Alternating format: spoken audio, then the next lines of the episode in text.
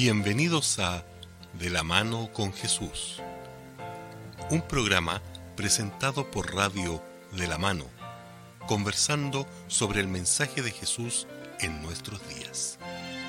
Conducido por Iván Barríos, junto a sus invitados.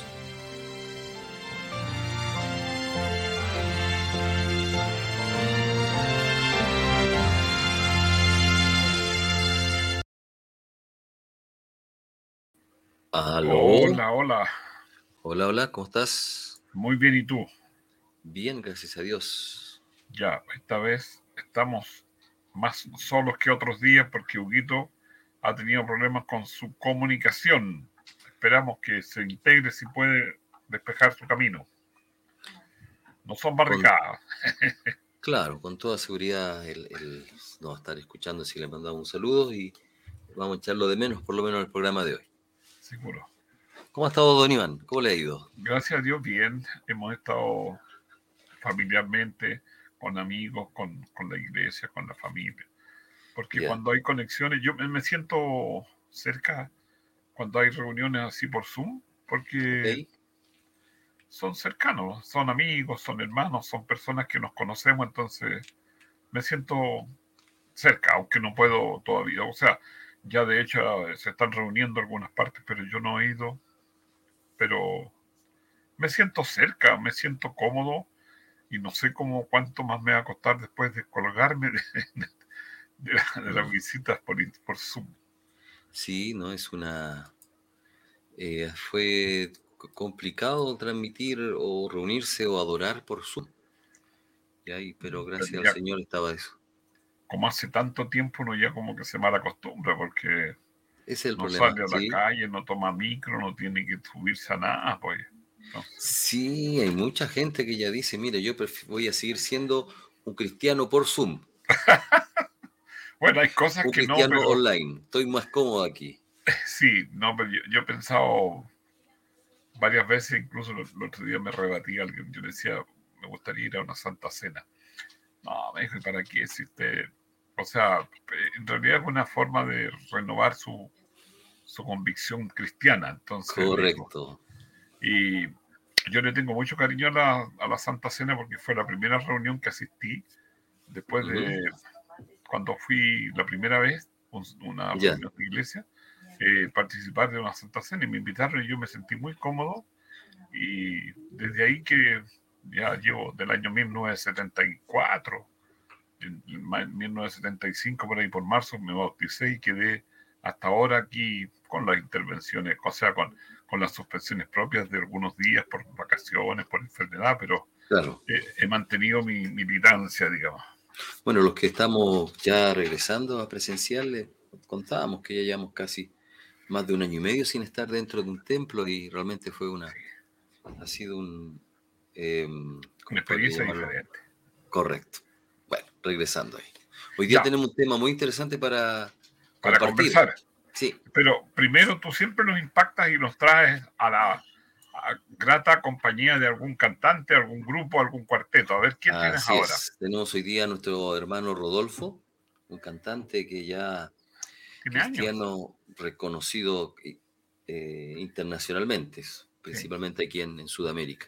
¿Pero él cantó en un cuarteto antes o siempre fue Sí, solista? él cantó en un cuarteto durante mucho tiempo, el cuarteto Legado. Ah, sí, sí.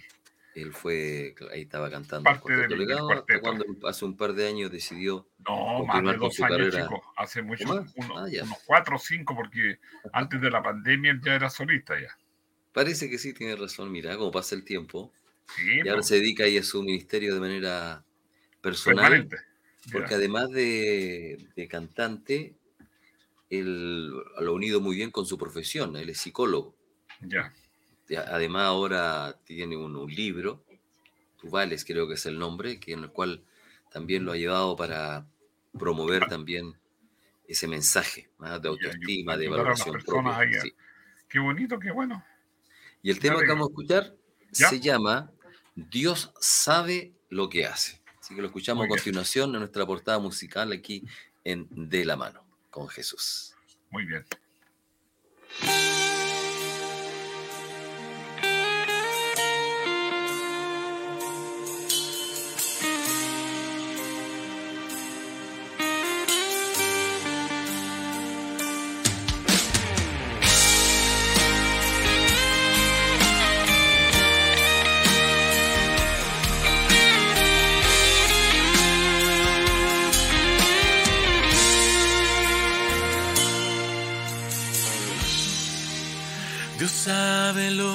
que.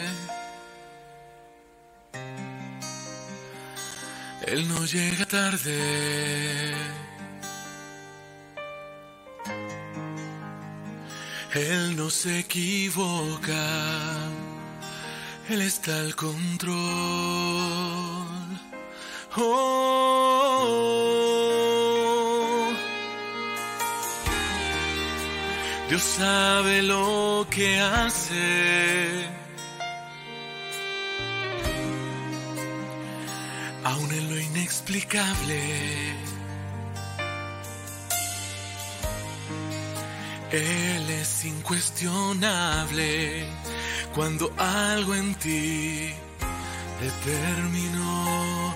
Oh, oh. Dios sabe lo que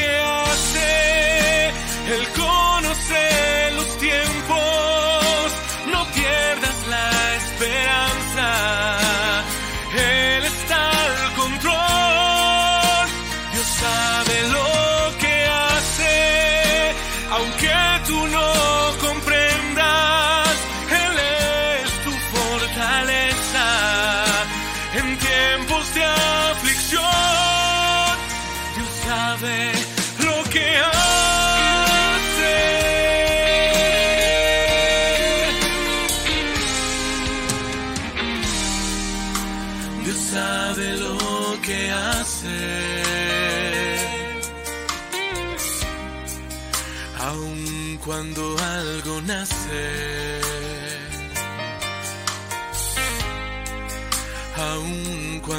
algo muere, Él está al control.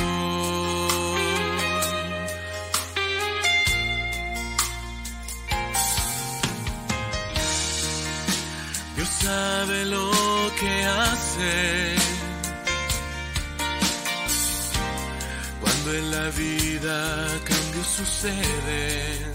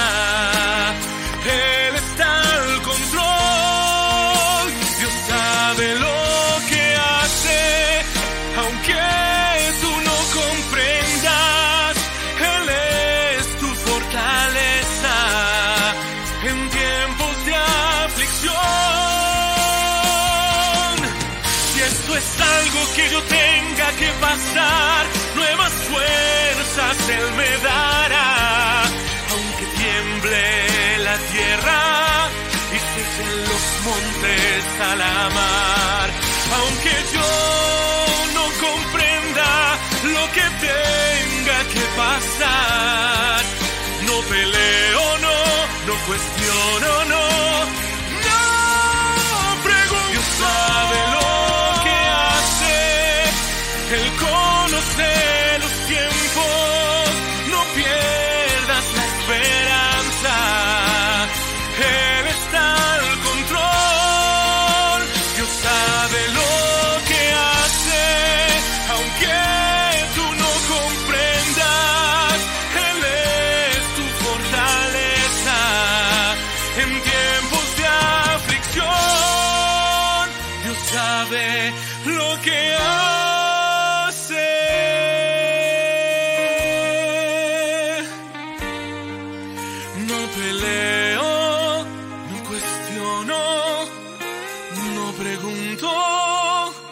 pues Dios sabe lo que hace.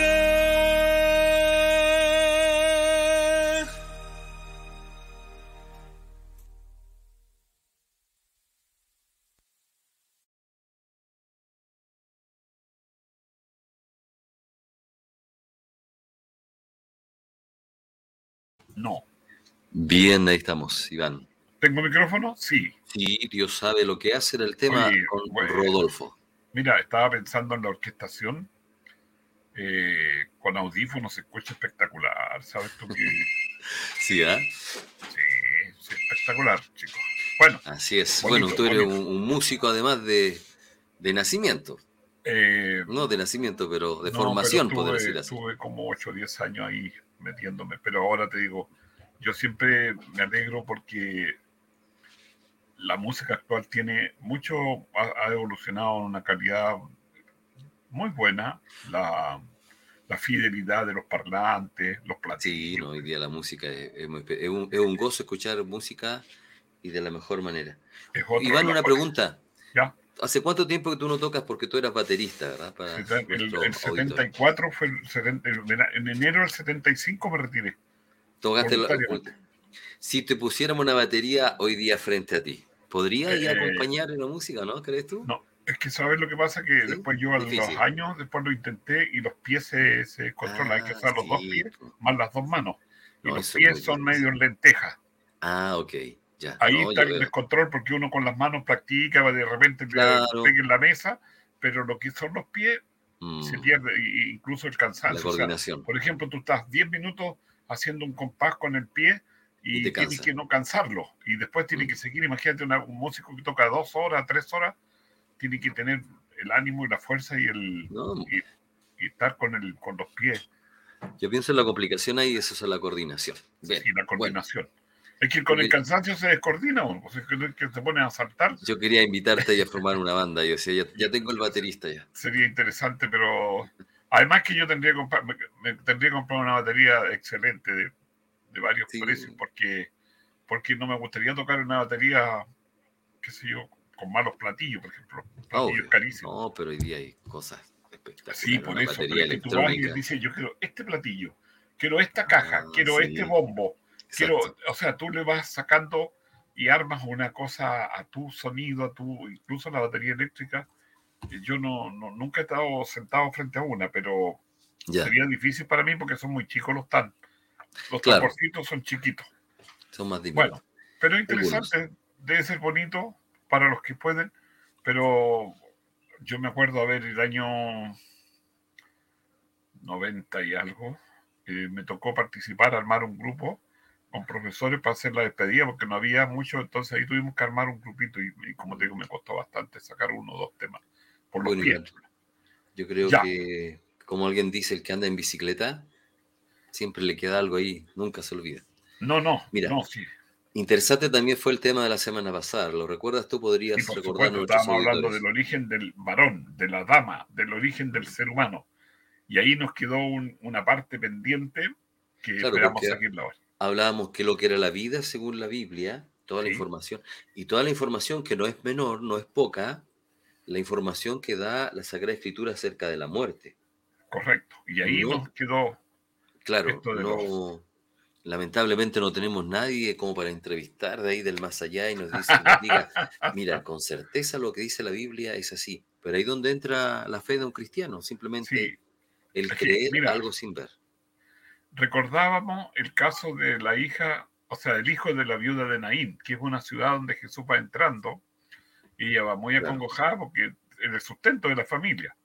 Y Jesús se conmueve, lo, detiene, detiene la, la, el féretro, la gente que lo lleva y lo, resucita. Pero él no dice, o ahora la gente dice, mira, yo no ir al cielo, qué sé yo, y, etcétera. Lo, es que los musulmanes, tú peleas por ellos y y te vas derechito al cielo según su teoría.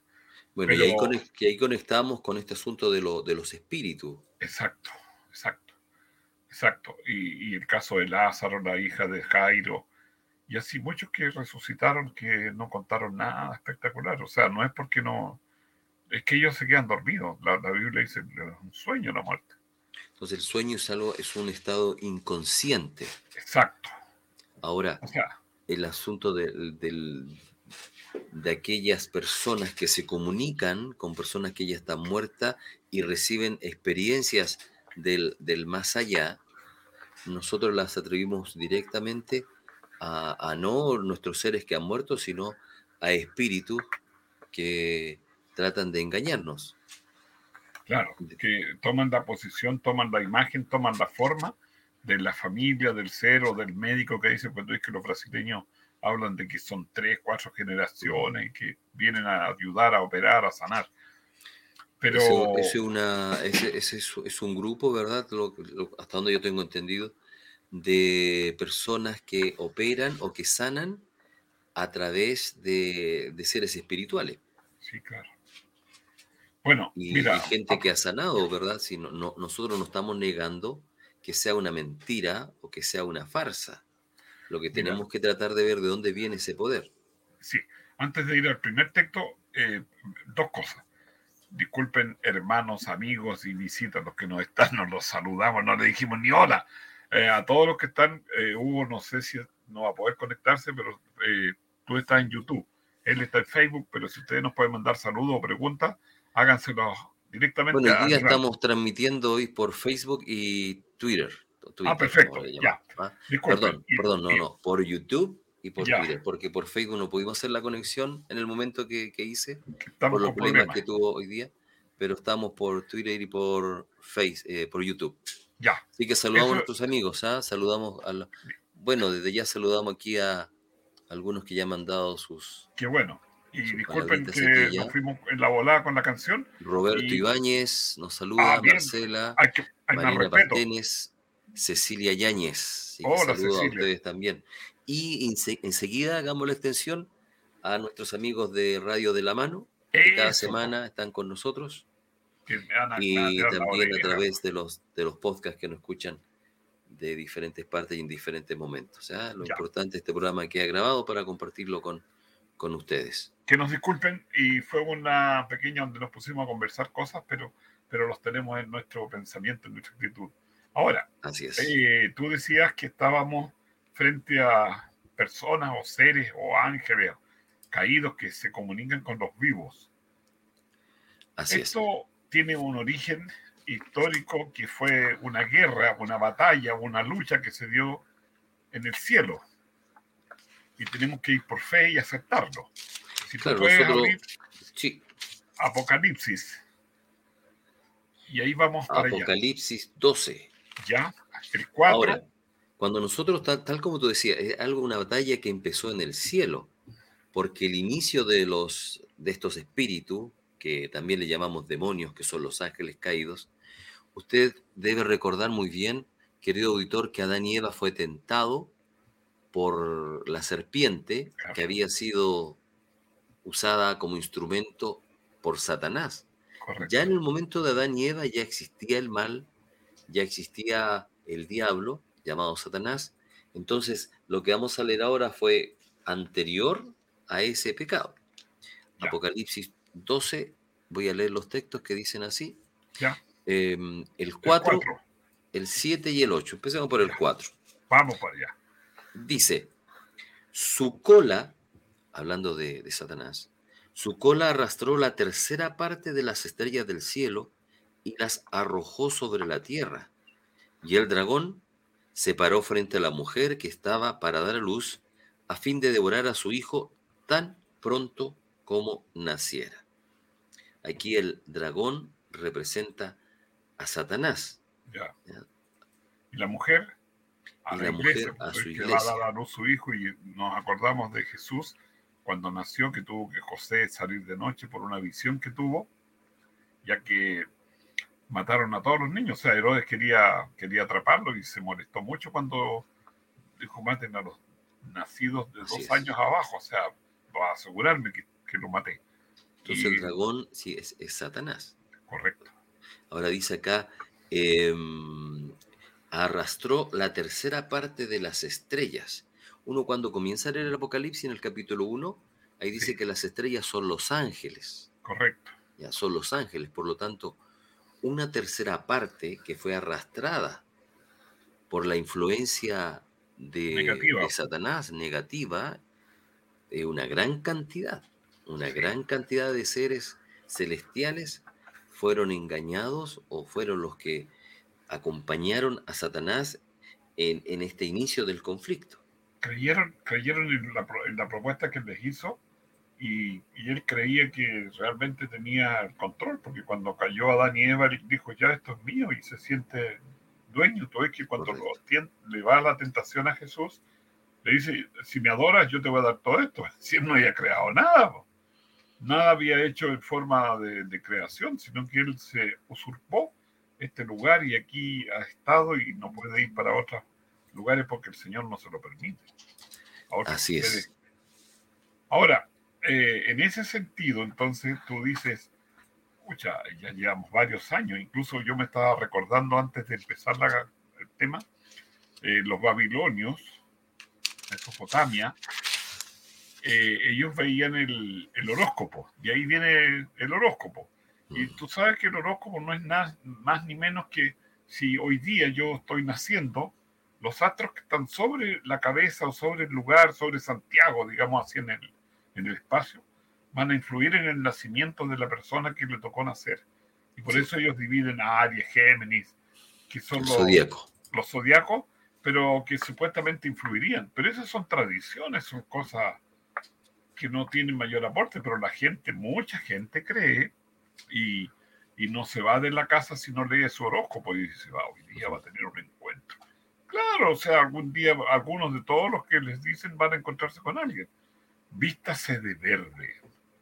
Obvio, o sea, a alguien le va a caer bien el color, a otro le van a decir en azul y, y su número de suerte. Bueno, si ellos no tuvieran problema económico, yo les creería, pero, pero, más que te recomiendan un número de suerte, tú compras los números en la lotería o en lo que sea y, y, bueno, y sale el sorteo como salió nomás. Entonces, Mira, y algo, y algo, tan común hoy día y, sí. está ahí influenciado por estas fuerzas negativas. Claro. O sea, quizás ni le damos importancia a nosotros porque es tan común en, que, en los diarios, en muchas partes, bueno, ahora que hay más, más, el problema en Internet no sé cómo será, pero tú ves que años A, las radios tenían sus, sus personas que iban allá claro, a dar sí. a hacer sus estudios a mostrarse a sí. enseñarnos, qué sé yo, y decirnos qué hacer. Ahora parece que ya no es tan común. No, no, no, no, no sé si las radios serias harán eso, pero antes era mucho más. Y la gente, como te digo, no, no ve ni que está en contra de Dios ni contra Puede ser nada. un poco más de moda. Yo, yo, hoy día veo, o no sé, hace algunos años atrás, el tarot, que eran invitados claro. al programa de televisión. Claro. Personas que, que leían tarot. O eh, espiritistas también cuando habían personas que se perdían durante mucho tiempo y no lo encontraban. Ah, sí, sí, PDI eh, recibía la ayuda de personas que tenían ayuda o mensajes del, del más allá, dice. Del, del, claro, del más allá, que le indicaban de alguna manera cómo encontrar esas personas y algunas veces eran pistas que eran totalmente verdaderas. Claro. Ahora, o, o permíteme, claro, permíteme el versículo 7 y 8 que nos habla ahora ¿Ya? en estos textos de, de Apocalipsis eh, de esta guerra en el cielo. Ya, leíste solo el 4 eh, tú. Claro, solo el 4. Ya vamos al 7 y 8. Esta primera guerra que hubo en el cielo, ¿Sí? motivada por el hecho que la encarnación eh, de Cristo la, la, la, la, zanjó. Bueno, vamos a leer el 7 y 8. Dice, entonces hubo una guerra en el cielo, Miguel y sus ángeles luchaban contra el dragón, luchaban el dragón y sus ángeles, pero no prevalecieron ni se halló ya lugar para ellos en el cielo, y fue lanzado fuera el gran dragón, la serpiente antigua, la cual se llama Diablo y Satanás, el cual engaña al mundo entero, fue arrojado a la tierra y sus ángeles fueron arrojados con él. Ya. Fue lanzado queda, fuera. Queda claro, preciso, que hay una expulsión esa expulsión trajo consigo a que se estableciera ese grupo que no sabemos, es numeroso, pero no sabemos cuántos miles, cuántos millones son, porque habla de una tercera parte. Así es. Pero no dice de, de, de 100 millones, de 2 millones, de un millón. Ahí están. Ahora, se tiene que suponer, y es así, que son más capaces que nosotros. O sea, nosotros fuimos, somos creados por Dios, pero somos un poco más inferiores en cuanto a la capacidad que tienen, porque esto se movilizan con mucha facilidad y no los podemos ver, podemos sentir su, su influencia quizás, pero no los podemos ver. Esto Así es lamentable fue... para nosotros los habitantes de la Tierra, porque el, el centro de, de, operaciones ahora del diablo y sus ángeles está aquí en la Tierra como resultado de esta guerra y de la caída de Adán. Pero Entonces, junto con sus ángeles, Satanás fue excluido de, de su lugar celestial y fueron arrojados aquí donde está cohabitando junto a nosotros, los seres humanos. pues tenemos el privilegio de ser protegidos por Dios. Eso es, es lo interesante, ¿no? Porque Así es. aparentemente él triunfó, pero ese triunfo hasta la cruz ya ahora lo tiene. Sí, lo va- tiene. vamos a ver que, que hay una promesa tremenda Digamos, para oye, nosotros. A ver, léete el, el 12.9 porque también agrega acerca de la tierra que fue Sí, que- creo que ya lo, lo leí, ya leí hasta Ya, el, hasta el hasta 9. el 9, sí. Ya, Fue arrojado a la tierra y sus ángeles fueron arrojados por él. Perfecto, pasaste de largo, pero en una buena forma. Sí, Y búscate primera de Pedro entonces, ya. para ratificar. Sí, lo que tú estás diciendo que no, aunque estamos en esta lucha, tenemos la oportunidad siempre de, de poder vencer. Sí. Claro. Ahora Claro. recordemos que hasta el mismo Jesús en algunas ocasiones fue, fue tentado, Tentado. por, por Satanás y cómo él pudo vencer. Sí, y él le dijo, aparte de Satanás, escrito está.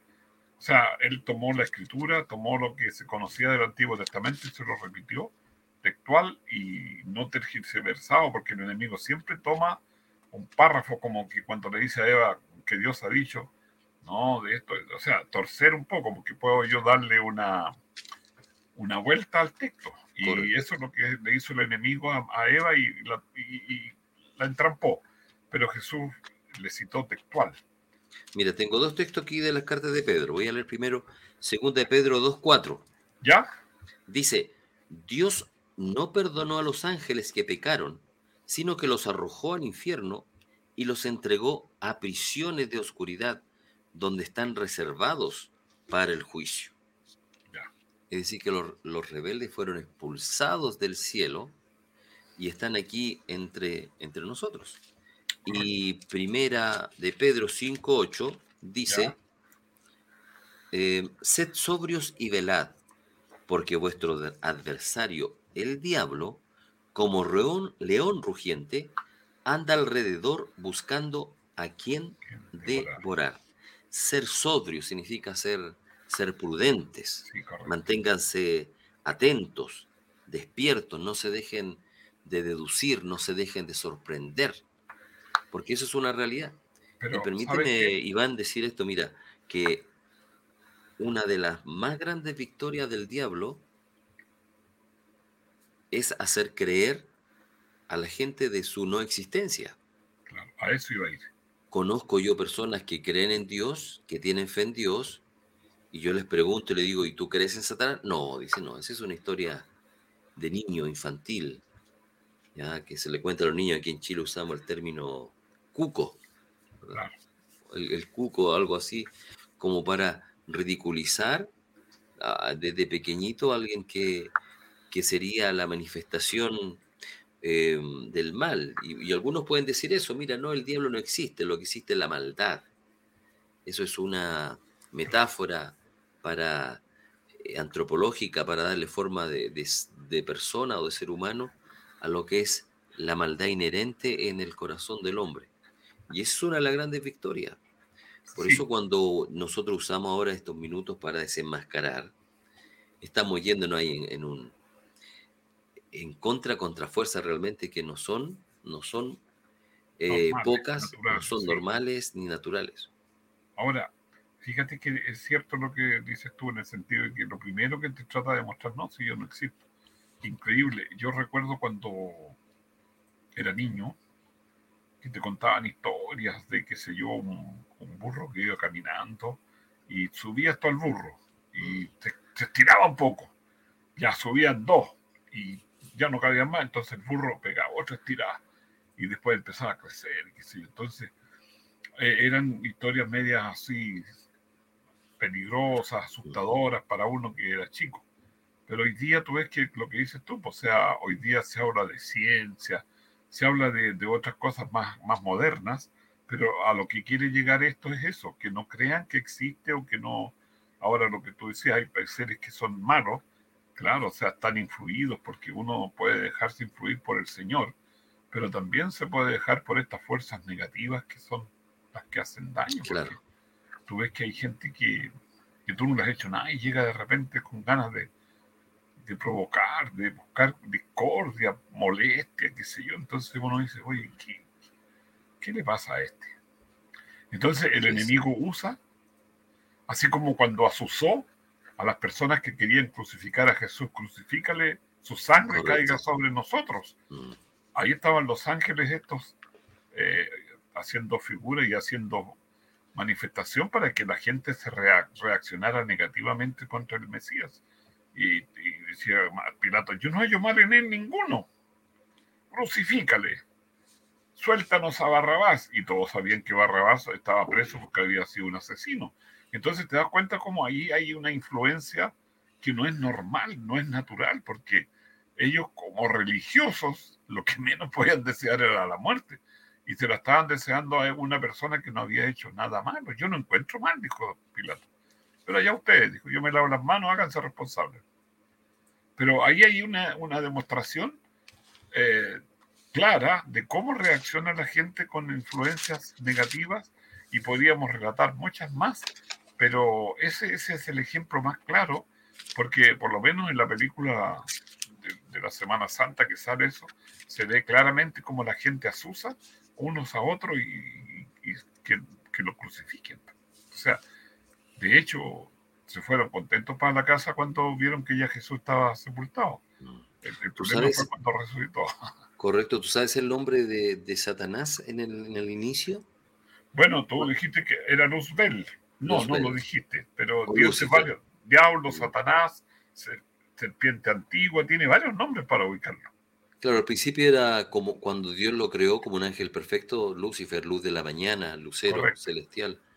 Y después se transformó en, Satanás. Satanás significa el usurpador y diablo significa el mentiroso desde el comienzo. O sea, su propósito es engañar. Y lo que decíamos con esta conexión con el tema de la semana pasada, cómo el diablo usa el engaño para comunicarse, para hacer creer que esa comunicación con seres humanos hoy día nace desde personas que han muerto. Entonces ahí donde está donde está el engaño que como nosotros como cristianos que estamos leyendo aquí la palabra del Señor nos da luz como para no ser engañados. Segunda carta a los Corintios, capítulo 11, versículo 14 dice, y esto no es sorprendente, porque el mismo Satanás se disfraza de ángel de luz.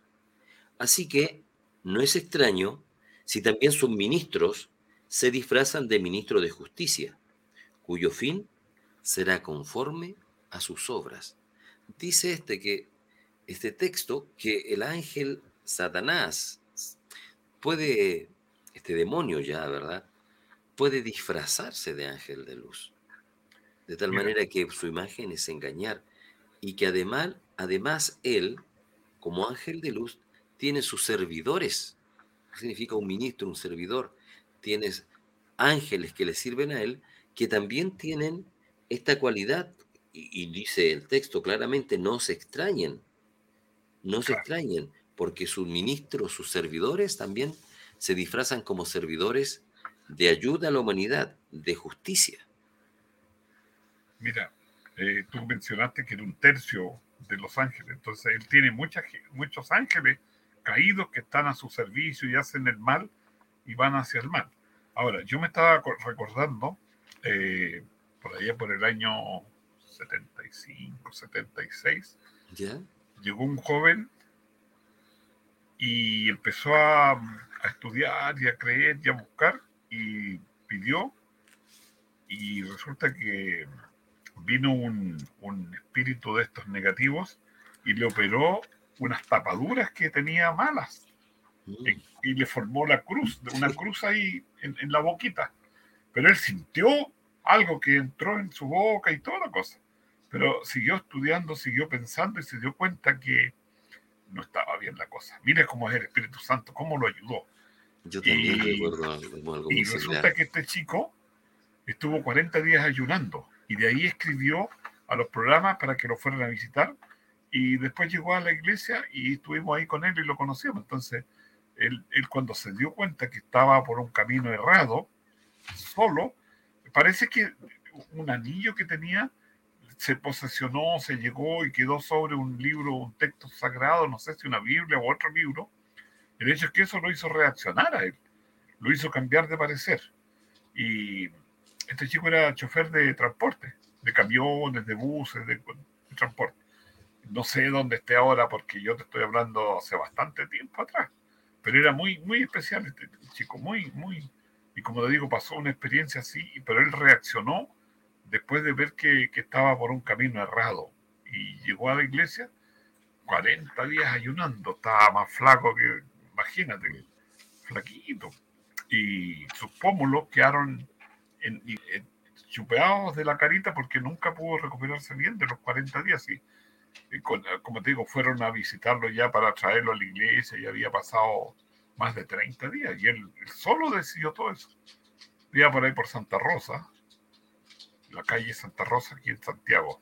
Entonces, eh, yo recuerdo esto y, puedo decir, como te digo, que esos relatos no son historias, no son para asustar, sino para testimoniar que la lucha es una guerra mortal.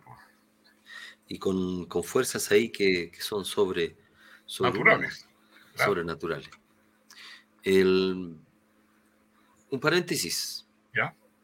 Para saludar también a nuestros amigos que nos están escuchando nuevamente y también recordarles que hay un número de contactos para los interesados en conocer más sobre estos temas. conocer más acerca de la Biblia, dar su opinión, conectarse. Este número es un número de WhatsApp, en el cual de cualquier parte usted no puede escribir, solamente por WhatsApp al 569 2098 4591. 569 20 98 45 91. Ya estás ahí. Tenemos que, recordar este número de WhatsApp para que usted ahí nos pueda escribir como, como hemos visto que ya personas lo, han escrito y están realmente contentas por esta comunicación y la respuesta que hemos dado a sus inquietudes. 569 20 98 45 91. Tengo una, una definición aquí de ya que el tema hoy día de espiritismo, ¿qué es lo que es un, ser un espiritista o tener esta, esta condición? Dice así, dice, espiritismo es la creencia de que los espíritus de los difuntos se comunican con los mortales mediante fenómenos físicos, como golpes, o en estados mentales anormales, como trances o algo semejante todo lo cual se manifiesta comúnmente a través de un intermedio llamado medium. Entonces, espiritismo tiene relación de la comunicación principalmente con los muertos y la influencia que ellos pueden tener en nuestras vidas hoy. Correcto. Ahora, pareciera que nosotros eh, acá hay, pero tú ves que en África, en Brasil, en otros lugares parece que la tradición es mucho más fuerte, o sea, es más gente la que se interesa o ve o sigue estas, estas tradiciones, porque, pero son fuertes, porque imagínate que te impacta que tú estás reunido y de repente se siente, se, empieza a sacudir la mesa en la, a la cual estás tú estás cerca de ella, entonces tú quedas impactado, o sea, quizás a lo mejor al comienzo, dice, me produjo miedo, pero le, llama la atención a la gente. Y nos queda, yo recuerdo cuando estábamos en la escuela básica, ya los compañeros querían andar haciendo la famosa Ouija, que era justamente poner un abecedario, colocar una, una regla y que la regla se moviera, entonces le hacían preguntas y él se ponía sobre el sí o sobre el no. Esa, esa regla automáticamente giraba para sí o para no. Suponte, tú estás aquí, entonces el espíritu debía contestar supuestamente, pero era un demonio que estaba ahí. Entonces, claro, ¿cómo no, no le va a impactar a compañeros de 12, 10, 15 años que la, la, aguja, no, sino que la, la regla, que tú sabes que es algo totalmente sin vida, se traslada y se posesiona en una, toma una posición sí o no. Entonces eso impacta y asusta y, y, y, llama la atención. Entonces yo sin querer, como te digo, fui un día, me contaron que mis compañeros estaban haciendo eso, fui a patearle la puerta y hoy lo echaste a perder el juego, qué sé yo. Mm. Así que yo doy gracias a Dios porque parece que la guerra yo la llevo bastante hace tiempo, la cosa. Veías que había algo equivocado, algo errado en eso. Claro, no tengo el no tenía todo el conocimiento. Bíblico de Deuteronomio, el capítulo 18, ¿Ya? dice, no se ha hallado en ti quien haga pasar a su hijo o a su hija por el fuego ni quien practica adivinación, ni agorero, ni sortílego, ni hechicero, ni encantador, ni adivino, ni mago, ni quien consulte a los muertos, porque es abominable para Jehová cualquiera que hace estas cosas.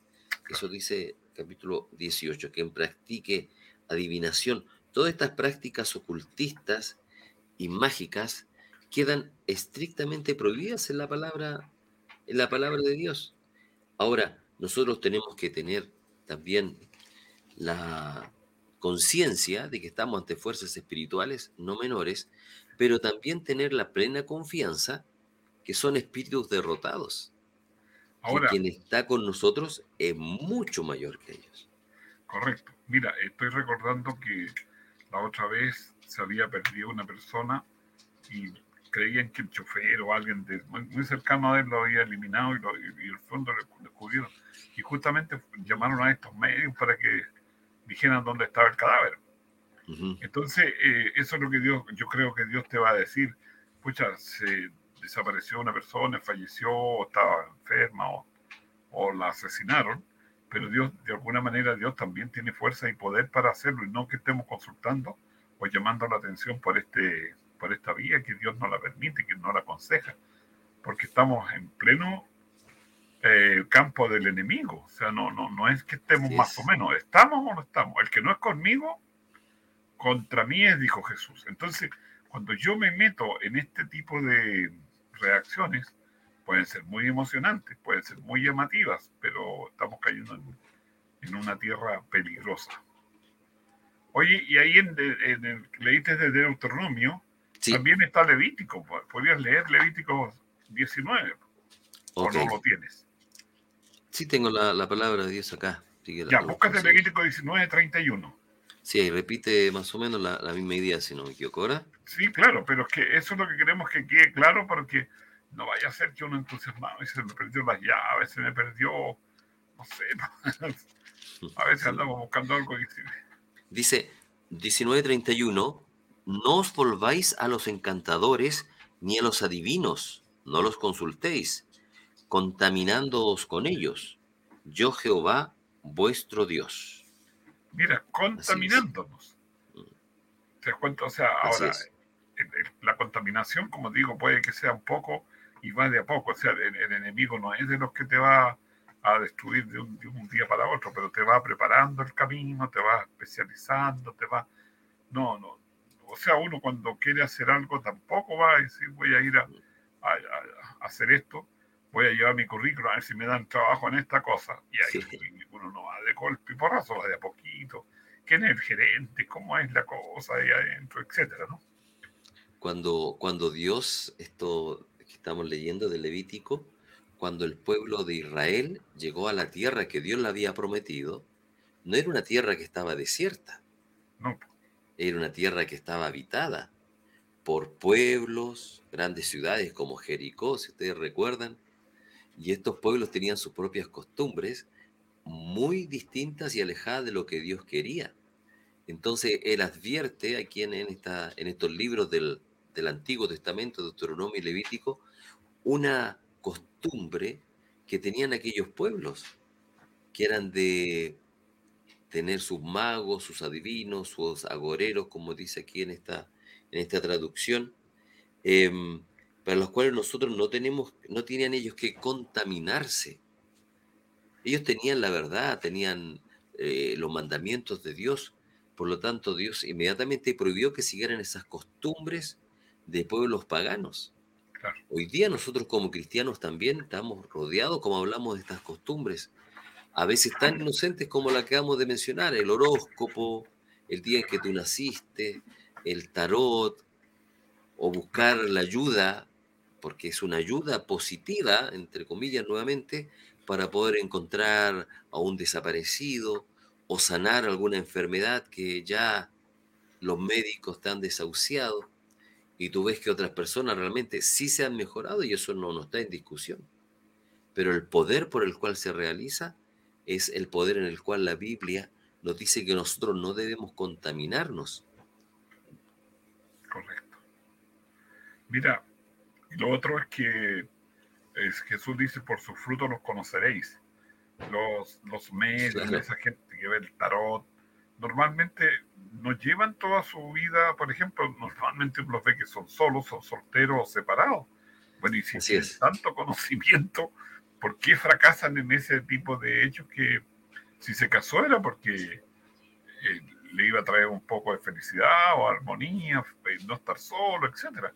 Entonces, el, tema de la, de la vida, nosotros no, no, no vemos así los frutos. Tenemos que decir, oiga, si usted me habla de esto, lo otro, como te digo, o sea, si ellos te dicen, mire, el número de suerte para usted es el 9, por decir algo, y ya, ¿y por qué no son ellos los que van y compran el, número y, se ganan la plata? o sea, pero tampoco si no, si no es real, o sea, todo es ficticio y todo es así para ir demostrando que, tal vez son más fuertes y más capaces que el Señor, pero el Señor nos derrotó.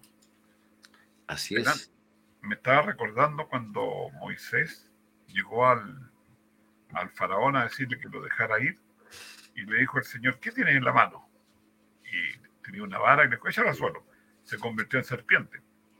Y los magos, los hechiceros que hicieron, también sacaron sus varas y la tiraron, pero la serpiente de Moisés, o sea, la vara de Moisés se los comió a todos. Mm. Entonces, ahí hay hechos así, como te digo, que podrían impactar, ¿no? Mira qué importante eso, ¿ah? porque eh, esas cosas, esos eh, eventos sobrenaturales tratan de engañar, de apartar de Dios, pero el poder de Dios, dice uno, de resistir al diablo y él huirá de vosotros. Él, va a huir, él va a salir. ¿Qué, ¿Qué, manera yo, yo represento siempre esto eh, de la siguiente, en la siguiente situación? Tú llegas a una habitación en tu casa en la noche y la habitación está oscura, ¿verdad? Porque ya el sol se ha ido y la habitación está oscura. ¿Qué haces tú para, para poder iluminarla? Para poder ver los objetos y no, y no caerte, ¿verdad? Lo que hacemos nosotros es encender la luz. Y el momento que se enciende la luz, ¿qué pasa con la oscuridad? Desaparece. Desaparece. Nosotros nos hacemos el ejercicio primero de sacar la oscuridad y una vez que no haya nada, encendemos la luz para ponerla en ese lugar que está vacío. La oscuridad y la luz no pueden tener, eh, no pueden estar al mismo tiempo en el mismo lugar. Coexistencia la manera de sacar la oscuridad no es enfrentarla. La manera de sacar la oscuridad es traer la luz. Así que nosotros no estamos, Dios no nos pide que, tengamos una lucha directa contra esos poderes, sino que luchemos la batalla de la fe, teniendo tú en tu corazón a Dios, teniendo tú en tu corazón al Espíritu Santo, los malos espíritus van a ir. Tenemos que nosotros vestirnos con el Espíritu Santo, con esta armadura también que, el apóstol Pablo menciona, y como resultado de eso, esa batalla, tú, tú entre, entre comillas, esa batalla, tú vas a ver que causas una victoria, y digo entre comillas porque ni siquiera es una victoria tuya. Tú vas a usar la protección que Dios te da, y Dios va a hacer que el diablo huya, huya, huya de tu presencia. Eh en las recomendaciones justamente no enfrentarse, porque el enemigo te va a tentar y dijimos que era más capaz, y con Adán y Eva, Adán y Eva no habían pecado, eran intelectualmente mucho más capaces que nosotros, porque imagínense, claro, que ellos cayeron, imagínense cuánto menos nosotros más. Cuando uno de ustedes tenga esto, lo que tienen que hacer es, el escrito está, o sea, recordar alguna promesa de Dios, recordar algún texto, algún salmo, cualquier texto bíblico que lo escribió el Señor, porque fue inspirado por el Señor, no es que lo escribió Jesús, ni, sino que eh, el Espíritu Santo inspiró a los, a los apóstoles, a los profetas, a las personas que escribieron. Pero no se enfrente, porque vamos a caer, vamos a ser derrotados. Entonces, la, la mejor situación es Señor Jesús y, y, orar a Jesús, porque Jesús es el que lo va a vencer, y Jesús que lo venció. Él, cuando, cuando resucitó en la cruz del Calvario, ahí recién el enemigo se dio y tuvo que reconocer cuando el día que sepultaron a Cristo, uh, Satanás zapateaba. Pero el día que despertó Jesús de la tumba, hasta ahí le llegó la fuerza. Correcto. Mira, yo hice referencia a la armadura de Dios, estoy buscando aquí en el libro de, Efesios, capítulo 6, donde ahí se hace una descripción de la armadura del cristiano, cómo nosotros podemos luchar contra estas fuerzas ya. espirituales, ¿verdad? Bueno. Ahí se menciona de la... eh, dice el versículo 12 del capítulo 6, porque no tenemos lucha contra sangre y carne, sino contra poderes, contra huestes espirituales de maldad en las regiones celestes. Esa es la lucha que nosotros tenemos. Por lo tanto, dice, tomad toda la armadura de Dios para que podáis resistir en el día malo y habiendo acabado todo, estad firmes. Ese es el propósito por el cual nosotros tenemos que estar ahí con esta, con esta armadura preparada por el Señor. Ya. Y ahora, eh, primera de Timoteo, ¿qué te dice? Cuatro. Uno. Veamos primera. A lo mejor te voy a llevar muy lejos, pero tú tienes Biblia ahí, por favor. Sí, enseguida lo estoy buscando. Ya, Viene Timoteo vamos. 4, ¿me dices? Cuatro, uno. 4.1 dice, pero el Espíritu dice claramente que en los últimos tiempos algunos apostatarán, apostatarán de la fe, escuchando espíritus engañadores y a doctrinas de demonios, de hipócritas y mentirosos cuya conciencia está cauterizada. Mira que en los últimos tiempos dice que no poco, muchos van a caer en estas astucias, en estos engaños. Yo te digo, el, problema es que ellos no te van a hablar de religión, te van a hablar de ciencia, te van a hablar de cosas modernas. Tú ves que, por ejemplo, este asunto de, de que tú eres un Dios y que tienes que hacerlo crecer en tu cuerpo y que tú eres Dios y que etcétera, y de repente la energía. Yo recuerdo que hubo un tiempo que hablaban de las pirámides, que si tú te metías una, hacer una, hacías una pirámide y te metías dentro, tenías energía. Y había en la calle gente que andaba con unas pirámides como de un metro de alto así, para que tú te sentaras dentro de eso y pudieras tener energía. Y cuando no la tenían, levantaban sus manos y se, y se la ponían aquí en el, sobre su cabeza, haciendo la forma de la pirámide. Entonces, ¿eso qué es? Espiritismo, porque eso tiene más fuerza que Dios. Entonces, claro. hay, hay una serie de manifestaciones hoy día que no dicen efectivamente que son enemigos ni que están luchando contra el Señor, pero los principios son los mismos. O sea, la verdad, conoceréis la verdad y la verdad os hará libres. Entonces, tenemos que resistir. Ahora, si usted está escuchando, viendo y tiene problemas, no tiene más que abrir la Biblia, leer y ponerle Acercarse a a. Jesús. Ponerle a Jesús allí, porque usted y Así yo es. y cualquiera vamos a ser destruidos.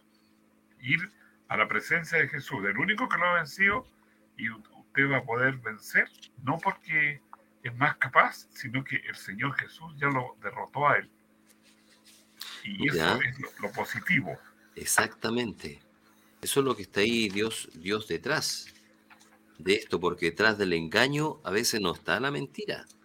El engaño también está la verdad dentro de una persona que quiere engañar. Entonces eso, eso nos hace a nosotros más, mucho más difícil poder enfrentarlo o tener esa, esa percepción de que es algo es verdadero o no. Mm.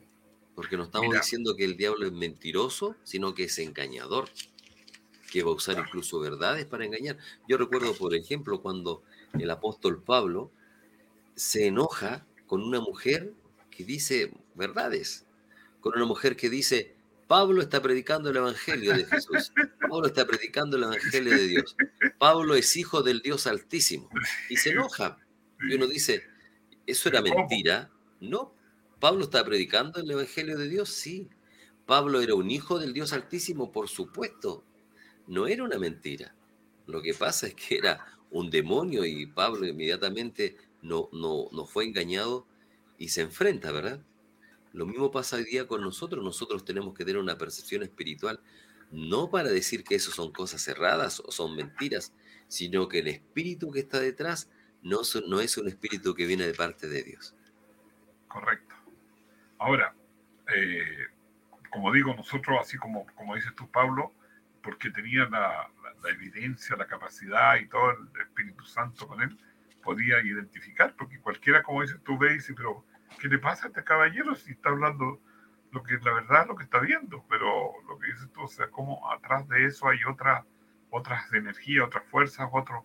Pero yo, yo insisto que hay muchas supuestamente ciencias que no son ciencias, muchos estudios científicos que no son científicos, sino que son en el campo espiritual, pero ellos no van a decir nunca que están guiados, ni enseñados, ni corregidos por este tipo de fenómenos actuales. Desde partida hay muchos. Ya, antes que nos despidamos, le damos un par de textos más o uno más por lo menos. Yo quiero, por lo menos, yo creo que un buen un texto para terminar es el libro de Santiago, el capítulo 4, el versículo 7 de la palabra de Dios, que dice así: Someteos pues a Dios, resistid al diablo y él huirá de vosotros. Esta es una seguridad, es una victoria o seguridad de victoria frente a estos enemigos, frente a Satanás. Ellos, ellos van a huir delante de Dios, ellos nos pueden enfrentarse. Exacto. Por eso no, no hay otro nombre dado bajo el cielo en el cual nosotros no tengamos la plena seguridad de victoria. Ahí está.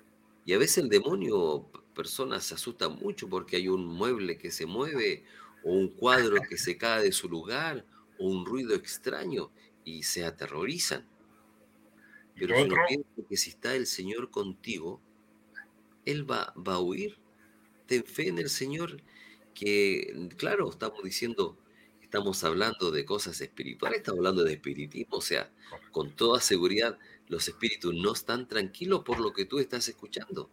Correcto. Por toda seguridad, Satanás no va a estar contento por lo que tú estás aprendiendo, pero tú debes tener confianza en el Señor de que si tú lo resistes y estás de, de parte de Dios, el diablo va a huir Exacto. De, tu presencia. Eh, lo otro es que a veces nosotros confundimos. A lo mejor usted está solo y siente un golpe, pero no es que, que sea el enemigo, qué sé yo, el viento o algo que estaba suelto se cayó. Y que estoy recordando, yo he dicho en otros programas que yo nací en el campo. Y mi hermana era muy, muy extraña, muy, muy nerviosa, qué sé yo. Y un día estábamos durmiendo ya todos y apareció un gato en la ventana y con la oscuridad del campo que era total, vio los dos ojos ahí del gato en la ventana mirando para adentro. Mm. Y mi hermana pega el salto y se pone a gritar y qué sé yo. Entonces a veces tenemos que tener calma porque el diablo puede que lo asuste a usted, pero no le va a poder atacar ni nada. Y, y más como dices tú, si resistimos, lo que tiene que hacer usted es eh, arrodillarse, orar, estudiar y poner a Jesús. Jesús, solo Jesús. Y Él Así es. es un triunfo. Es una hermosa experiencia de poder saber que Dios va a ayudarte, va a ayudarnos, porque Él, él lo que ataca a la gente es por eso, ¿no? Porque quiere ver a sus hijos, a los que creemos en Dios, derrotados pero el, que lo derrotó fue Jesús a él, así que el triunfo está asegurado. Nosotros estamos agradecidos porque usted nos, acompañó en este programa, en esta conversación, un tema realmente que nosotros queremos eh, ver la importancia, por eso esto es un tema esencial, un tema trascendental dentro de la doctrina cristiana, poder desenmascarar al, enemigo y, rogar al Señor que siempre esté de su lado y que usted resista estas fuerzas antagónicas de Dios y va a ver cómo el Señor siempre le, va a ayudar. O ayudar a, alguna persona, alguna persona que esté pasando y que le comente a usted, usted puede ser también el medio que le ayude. De las cosas que ha aprendido. Claro, y animarlo, porque el triunfo está asegurado, o sea, ya de partida. Oye, hay algunos nombres ahí que podrías mencionarlos, por lo menos. Vamos a mencionar a los de la radio de la mano, mientras tú miras la lista de quién nos está saludando. ¿eh? Sí, no, nos saludó hoy día, bueno, Cecilia Yáñez nuevamente, ahí nos pone muy interesante el tema hoy día del espiritismo. Delia Cárdenas, saludo a Delia, Hola, eh, a nuestra querida auditora. Gracias por estar nuevamente con nosotros. Muchas gracias, bendiciones, excelente mensaje. Em, Cecilia Yáñez, que ya la mencionamos, y también a nuestros amigos que no han, no han escuchado y también, por supuesto, usted que está ahí en nuestra querida radio de, de, la, mano. Gracias por estar con nosotros. Muy bien, muy agradecido a ti, Nivaldo, por el tiempo y agradecido a los que nos animan con su presencia, porque esto es solamente por interés de dar a conocer la verdad y que la verdad los haga libres. Y esta verdad tiene que llevarnos a tomar decisiones y ayudarnos. Si hay alguien que esté pasando por conflictos de este tipo, pida la ayuda. Usted, usted puede ser el medio si tiene una Biblia, no tiene más. Teniendo la Biblia y teniendo el ánimo, va usted y ora con esa persona. Cuando alguien, cuando alguien tiene la seguridad de Dios, le va a dar tranquilidad, le va a dar paz. E, eso es lo fundamental. Mira, me voy a dar un segundo. Recuerdo un día que una persona me llegó a buscar urgente, así, porque estaba pasando más mala noche, que sentía que una mano le apretaba el cuello en su cama y, y, la gente no podía dormir, porque imagínate. Entonces, yo fui y cuando iba camino hacia allá me acordé de otra persona, que, que, hay otro, otro consejo, que ojalá usted no esté solo. Si puede hacer acompañado por alguien, mejor todavía. Bueno, el hecho que toco la puerta de la persona y me dice, ¿quién es? Yo, ¿qué necesita? Un diácono, le digo yo. Deme cinco minutos. Se vistió la persona porque estaba acostada, si era de noche. Y fuimos, hicimos un servicio, cantamos, oramos, leímos la Biblia. Y le dije yo ya, si, si duermen tranquilo esta noche, mañana los espero porque tenemos que seguir. Entonces, ¿te das cuenta? Es ese tipo de cosas. O sea, no, no van a hacer ni tirar agua bendita, ni romper la Biblia, nada, orar, orar y cantar. La presencia de Dios. Eso. Ahora, cuando uno está, mm, ¿cómo se dice? Cuando uno está como arrinconado, cuando uno sabe que su fin está cerca, trata de usar sus últimas fuerzas para hacer el mayor daño posible. Y eso es lo que hace Satanás. Pero en la Biblia está determinado también su fin. Está determinado que, que es un enemigo que está perdido. Correcto.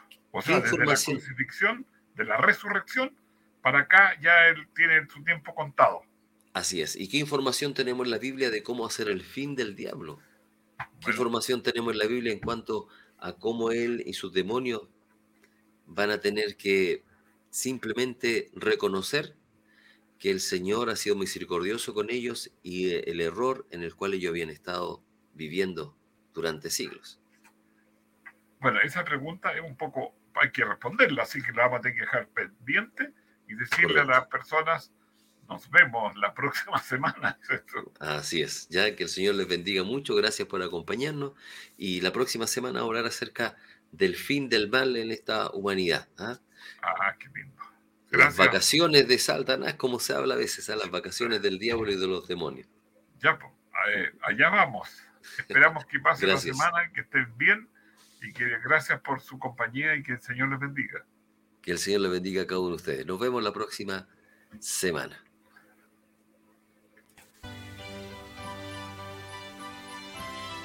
Hemos llegado al final de nuestra conversación. De la mano con Jesús estará con ustedes en una próxima oportunidad. Muchas gracias por su preferencia y que el Señor les bendiga.